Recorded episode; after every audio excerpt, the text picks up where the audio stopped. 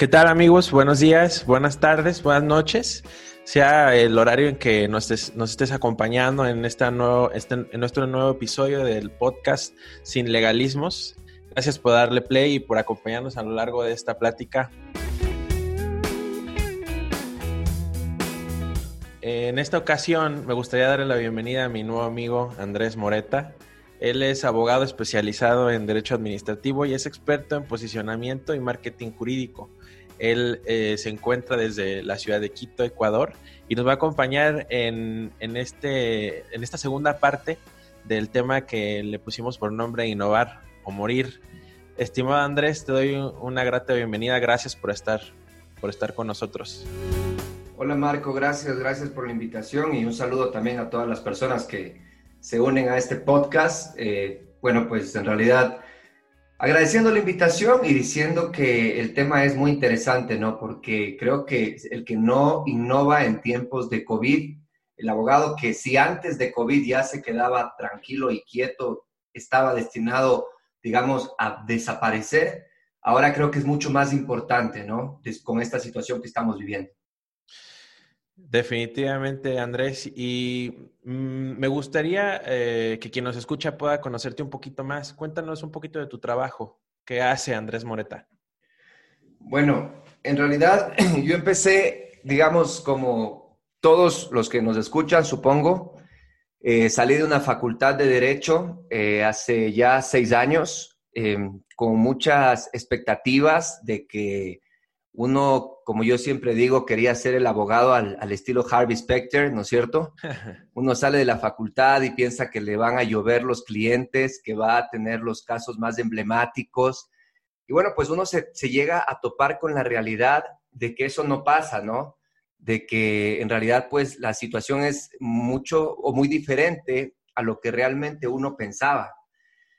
Y bueno, pues el toparse con esa frustración te hace tratar de ver algo diferente. Y a mí, yo cuando salí de la facultad, eh, intenté hacer un proyecto de consultoría online que se llamaba el consultorio.com, un proyecto que pues estuvimos cuatro amigos, estuvimos seis, después quedamos cuatro, 18 meses de trabajo y tuvimos apenas dos clientes, hasta que bueno, pues decidimos, como decimos acá en Ecuador, cerrar el kiosco, bajar la Lanford, porque vimos que, que no, que no era el, el tema, ¿no? De ahí pues bueno, Andrés me fui a buscar un trabajo, un trabajo como todos, eh, frustrado de que no había resultado.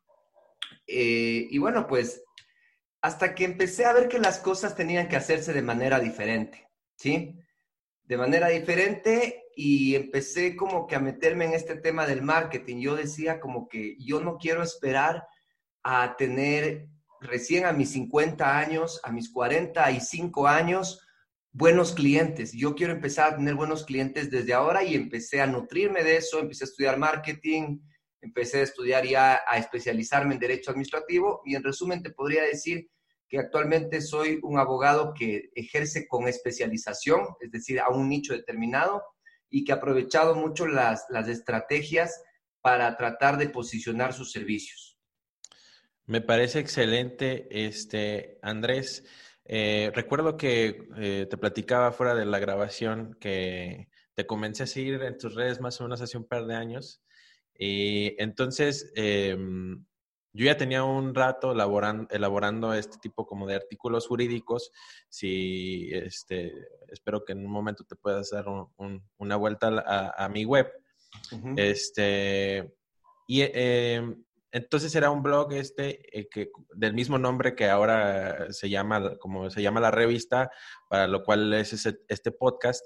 Y me acuerdo que, que, vi un video tuyo que en especial se llamaba, no sé si lo recuerdas, Tres Pasos para Posicionar Mis Servicios Jurídicos. Y cuando lo miré, lo miré, me quedé, con, me quedé muy atento y pensé, yo quiero hacer esto. ¿Cómo fue que, que, fue, eh, aparte de eh, lo que nos acabas de comentar, eh, qué te inspiró a, decir, sabes qué, yo, mm, a posicionar tus, tus servicios jurídicos, ¿qué te inspira? Bueno, a mí, como te digo, lo que me inspira es siempre hacer las cosas diferente. Te lo cuento desde que soy uno de los pocos abogados que aplica el marketing y que hace conciencia de eso, que es muy importante, hasta en la forma en cómo yo tengo ya dos libros publicados. Eh, y bueno, pues puedo decir que en el mini mundo de los abogados han sido los dos bestseller. Acabamos ya de vender en menos de una semana 300 ejemplares. Ecuador es un país pequeño, entonces vender 300 ejemplares en una semana es algo bueno y esperamos llegar a los mil en dos meses. Eh, esto solamente, perdón, esto solamente ahí en, en, tu ciudad. Eh, bueno, no, a nivel nacional, porque a nivel nacional. Pero lo que ah, quiero decir con esto es que hacemos las cosas diferente, o que al menos trato de hacer las cosas diferentes. Eso es lo que, lo que me ha motivado. Como que he visto que lo que hacen todos no está resultando, entonces tiene que haber un error en la receta que te dicen en la facultad. El video que tú viste y casi todos los videos que yo había subido, yo siempre decía que el eslogan es que esto es lo que no te enseñan en la Facultad de Derecho. Definitivamente. Y pues entonces ya entrando un poco más en materia de lo que tú dices, ¿qué es lo que me ha inspirado a mí? Realmente es eso, el tratar de hacer las cosas diferentes porque veo que lo que te dicen en la facultad, o sea, obviamente te sirve para formarte como abogado en la técnica, pero yo como siempre digo, un cliente no te pide tus calificaciones para contratarte ya es otro, otra cancha cuando tú estás frente a tu cliente. Es otra cancha cuando no sabes cuánto cobrar. Es otra cancha cuando no sabes cómo cobrar. Es otra cancha cuando no sabes por qué realmente eres diferente a otros abogados y caes en los problemas en los que caen toditos los abogados.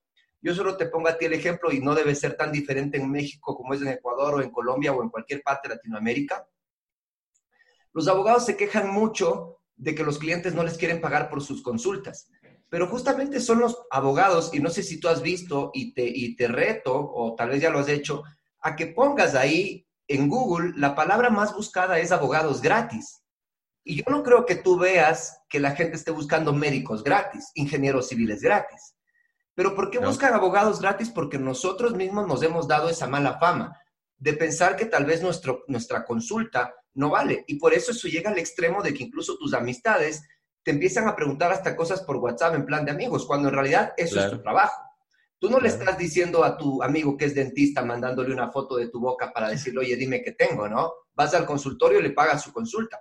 Pero el abogado se ha dado el trabajo de desprestigiar, digamos, el valor de una consulta jurídica. Definitivamente. Y, y fíjate, en estos tiempos de pandemia, eh, se ha desatado un interés muy singular por el posicionamiento en Internet y, ya de unos, de unos años para acá en realidad, pero eh, incluso hoy el Zoom, eh, prácticamente lo que estamos haciendo en este momento, se ha hecho muy importante para empresas, para educación, para gobierno, para, para los tribunales. supongo que no, obviamente no es solamente en México allá también en tu ciudad, eh, en tu país, Ecuador, eh, probablemente esté pasando exactamente lo mismo y, en muchos países, ¿no? Eh, y precisamente parte de lo que es este tema, ¿no? que le pusimos por nombre Innovar o Morir. en este último episodio, en la primera parte, estuve hablando del por qué es necesario no quedarse atrás y decidirse innovar como abogado para crecer profesionalmente. En una escala del 1 al 10, eh, siendo el 10 el punto máximo, ¿en qué grado consideras que es importante aprovechar estos tiempos de cuarentena para utilizar estos medios electrónicos con el objetivo de innovar como abogado?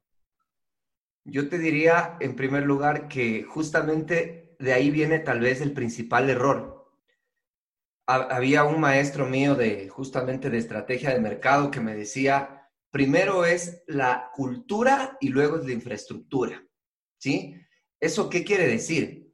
Eso quiere decir que las herramientas que ahora tú, mencionas, como Zoom y tal vez los, los autorrespondedores de correo, las páginas web, esas herramientas no te van a funcionar mientras tú como abogados no te cambies realmente el chip que tienes en la cabeza. Porque ¿cuál es la diferencia si tú estás pensando, digamos, en seguir con lo mismo que estabas haciendo, pero la única diferencia es que la reunión es virtual en lugar de presencial? Entonces realmente igual nadie va a querer tener una reunión contigo en Zoom, ¿sí? Y bueno, cuando digo contigo me refiero al abogado en general, ¿no? Claro. Entonces, ¿qué quiero decir con esto?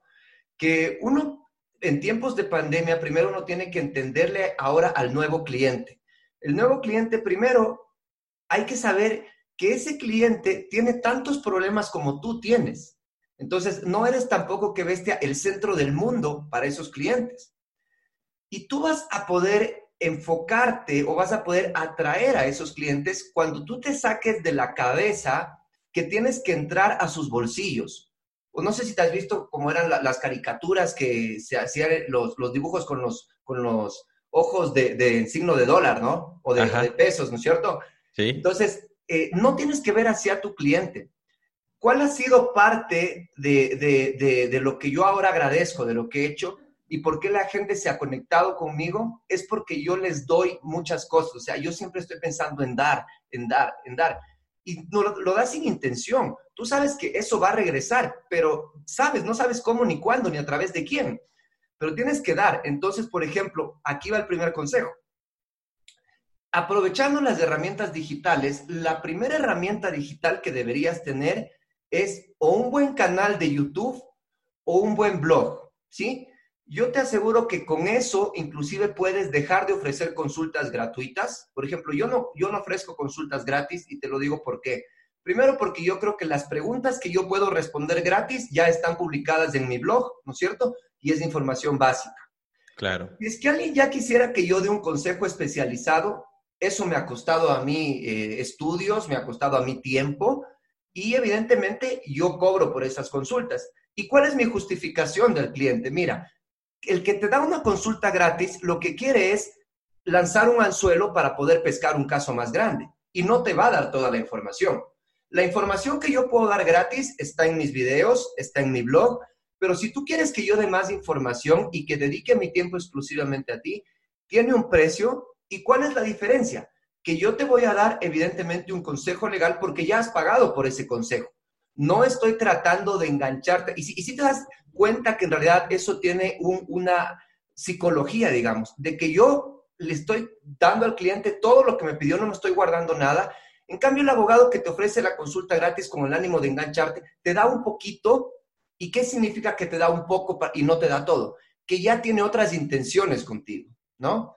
Entonces, el trabajo del abogado con el cliente es igual a tus relaciones personales. Si tú en tus relaciones personales te guardas cosas, tienes secretos o esas, o esas eh, cuestiones, no logras conectar. Entonces, yo creo que ese es, ese es el paso y así se deben aprovechar las herramientas digitales, pero primero haciendo un cambio de, de pensamiento y después las herramientas son lo de menos. Primero cultura y después infraestructura.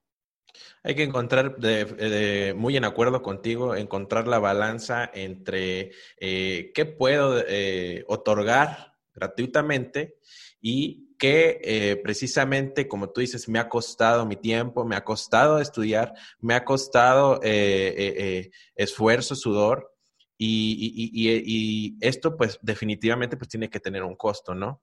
Que es como, como lo veníamos platicando, que luego pasan que mm, se confunden, ¿no? La idea de pues solamente hacerte una preguntita, ¿no? O solamente pedirte, oye, este, ¿cómo le hago con esto, no? Y, no, eh, y no, precisamente es eso, ¿no? Em, y pasando ya a otro lado, eh, te comentaba que parte de lo importante que es seguir innovando. Como abogados creo que es indispensable seguir creciendo pues, en todos los aspectos. Eh, tanto profesionalmente hablando como personalmente hablando, ¿no? Hay que, hay que seguir estudiando desde nuestra área de especialización, así como tú en, el área de, derecho administrativo, eh, experimentar y navegar otras áreas de conocimiento que ni, ni siquiera nos compete, pero que son necesarias tal como lo son las tecnologías en este caso. No me dejarás mentir, pero eh, uno sabe de leyes, de documentos, de documentos jurídicos, y, por ejemplo, tú de derecho administrativo. Pero ahora el uso de las redes, el elaborar videos, audios como estos, eh, como es el caso, eh, si no hay recursos para contratar servicios de un experto, es necesario aprender a usar la tecnología, que puede ser una de las, de, con las cosas con las que te topas, ¿no? Siendo abogado, y más un abogado este, tradicional, ¿no? Desde tu punto de vista, Andrés, ¿en qué forma, ah, ¿en qué forma ayuda a un abogado el hacer uso del marketing jurídico para posicionar sus servicios? Mira, en primer lugar, yo creo, Marco, que cuando uno, o sea, vamos a ponernos en el otro papel. Tú me has dicho, ¿cómo hago yo para hacer marketing si no soy ingeniero en marketing y no tengo plata para pagarle a uno? Es lo mismo que va a pensar otra persona. ¿Cómo hago yo para hacer un contrato si no tengo plata para pagarle un abogado y hago un contrato? Y en el momento en que todos empezamos a pensar así, pues primero que producimos bienes y servicios de menor calidad, porque seguramente un abogado que no sabe marketing va a hacer un marketing muy malo, y te lo digo muy malo porque yo he visto y, les digo, por ejemplo, eh, el principal error es de la gente que publica eh, especialistas en derecho de familia, derecho administrativo, derecho tributario, penal, constitucional, minero, aduanero, etcétera, etcétera. Entonces, oye, qué bestia. Creo que nadie, no hay humano en el mundo que pueda ser especialista en todas esas áreas, ¿no? Entonces, primero que ya, desde ahí, ya no te creemos nada. Y yo no voy a hacer negocios con quien no le creo nada, ¿no es cierto? Segundo, estás rogándole a la gente que te contrate. Y es algo que, ese es un error que, cometen los abogados, ¿no? Entonces, pues, antes de pensar en contratar marketing, antes de pensar en plataformas, primero tienes que saber que lo que tú haces es solucionar problemas. Ese es el trabajo del abogado en cualquier área del derecho, solucionar problemas de tus clientes. Y tú no le puedes dar una solución, ¿no es cierto? ¿Cuál es la solución eh, para un problema penal? Contratar un abogado experto en derecho penal pero tú le estás dando la solución a alguien que ni siquiera sabe que tiene un problema. Si yo ahorita, digamos, te digo, oye, te vendo una silla de ruedas, para ti pasa desapercibido, porque tú no necesitas una silla de ruedas. Si yo te digo, te vendo pañales, yo no sé si tú tienes un hijo, ¿no es cierto?, que necesite. Entonces va a pasar desapercibido. Y eso es lo que hacen los abogados. Mandan sus mensajes a todo el mundo y en ese momento, cuando mandas a todo el mundo, no le llega a nadie no te has dado el trabajo de conocer a tus clientes para ver qué necesitan. Y algo, perdón que te interrumpa, y algo que pasa mucho también es confundir que eh, mucho del objeto del, por qué existen las redes sociales es porque es entretenimiento especialmente, no, no, no, no, no tienes que ir eh, directo, digamos, directo al grano de, oye, este, este, este son mis servicios, ¿verdad? Cómprame, ¿no? Entonces, e, esa es parte de lo que nos estás hablando es que, mira, hay dos tipos de marketing y hay solo uno que funciona. ¿Por qué la gente ahora solo ve Netflix? Porque no hay comerciales. Porque eh, ya prácticamente, bueno, al menos yo no veo televisión, creo que hace tres años, televisión normal. Veo, cuando veo, veo Netflix, veo YouTube. Inclusive te has dado cuenta que ahora YouTube es molestoso cuando te manda los anuncios. Entonces, los anuncios son marketing de interrupción. O sea, la gente entra a su Facebook, la gente entra a su Instagram para ver a sus amigos, para divertirse, y sales ahí tú con tus anuncios que molestas a todo el mundo, y como molestas, yo lo que menos quiero es saber de ti, nunca voy a contratarte. Pero en cambio, si tú haces no interrupción, sino atracción, ¿y cómo haces atracción? Generando contenido de valor. Por ejemplo, yo soy abogado en derecho administrativo. ¿Qué voy a hacer? Sale está ahorita nuevas leyes en todo el mundo, ¿no? Por el tema COVID. Si yo digo a la gente, oigan, les voy a explicar de qué se trata esta nueva ley, no les estoy vendiendo nada, pero capaz que en ese video que yo hago les digo, verán, esta ley podría pasar esto en su empresa, pa, pa. Le estoy diciendo, le estoy haciendo caer en cuenta a ese potencial cliente que él podría tener un problema. ¿Y qué va a pasar inmediatamente cuando él se dé cuenta que tiene un problema? Cuando él se da cuenta que tiene un problema, entonces va a empezar a buscar una solución. Y esa solución probablemente la va a encontrar en mí, que soy quien le dio confianza, porque el demostrar que uno conoce genera confianza. Pero si yo vengo y les digo, oigan, les vendo planes laborales para, sus, para que despidan bien a sus empleados o para que hagan estos cambios de acá, pues obviamente primero que ni siquiera sé por qué debería hacerlo, ¿no es cierto? Entonces creo que ese es el, ese es el, panorama general y ese es lo, que se debería tener en cuenta. Y para regresar a la pregunta que tú habías hecho, entonces, como les digo, primero deben pensar que si es que no tienen recursos para contratar un especialista de marketing, obviamente yo creo que siempre hay que hacer pequeñas inversiones, tal vez no para contratar un especialista, pero sí para por ahí hacer un curso, ¿no es cierto? Por ahí hacer un curso, qué sé yo, de unos 20 dólares, no sé, unos 30 dólares de marketing que te enseñen cómo se hacen las cosas, porque si no empiezas a perder tu tiempo y tu tiempo mal invertido, has perdido más dinero del que de esos 20 o 30 dólares que te cuesta el curso. Creo eso, eh, en primer lugar. Eh, las herramientas esenciales que un abogado debería tener es, primero, tener un blog jurídico, ¿sí? Eh, eso es lo más esencial. Y yo les digo, por experiencia, a mí me han llegado clientes y buenos clientes a través de mi blog jurídico. Si tú pones contratación pública y estás en Ecuador, mis contenidos de blog te van a aparecer ahí, ¿no es cierto? Si tú pones multas en contratación pública, te van a aparecer. Y como te digo, el blog sustituye a la consulta gratuita sin que tú pierdas tiempo, porque el cliente ya ve, ya se da cuenta y ahí te contacta, porque abajo están tus datos. Incluso si quedan, si quedan dudas, ya ahí por eso se incluye un, formulario de contacto, se incluyen redes, se incluyen cosas que te pueda llevar a que, ok, me quedaron dudas de esto, déjalo contacto, ¿no? Esa es parte del eh, el gancho. Esa es la única forma, yo creo, con un blog jurídico y sabiendo escribir, porque obviamente también te has de haber dado cuenta que hay abogados que piensan que están mandando un escrito al juzgado cuando escriben un artículo de internet y es aburrido. O sea, lo que quiero que se metan en la cabeza todos es que no somos tan importantes para el mundo como creemos, somos importantes para nosotros mismos. Claro. Pero si no le das contenido súper atractivo, y tú ves que en el Internet hay muchísimo contenido, si no me enganchaste en los primeros tres segundos, no me importa quién seas, voy a pasar y ya tu contenido se perdió. Entonces hay que saber escribir bien y eso es lo único que le va a dar tráfico a tu web. A tu web, a, tu sitio web no le va a dar tráfico el quiénes somos, la foto bonita, o sea, esos son complementos. Pero primero la gente va a tu web porque ahí va a encontrar una solución a un problema que quiere. Y la solución nunca va a ser la foto de tu oficina, va a ser el contenido. Definitivamente. Sabemos que está muy buena la plática con el buen amigo Andrés Moreta. Por favor, quédate con nosotros y espera la próxima semana el próximo episodio y la segunda parte de esta interesante plática con nuestro buen amigo Andrés Moreta aquí en Sin Legalismos. Nada me haría más feliz que compartas este material y te suscribas. También te recomiendo consultar nuestras redes para que estés atento de nuestro próximo episodio y de paso puedas tener acceso al material de El Marco Jurídico por favor acude a Facebook. Ahí nos podrás encontrar como el marco jurídico, en Instagram como arroba el marco jurídico o en Twitter como arroba jurídico-el. También principalmente te invitamos a que acudas a www.elmarcojurídico.com. Muchas gracias y hasta la próxima.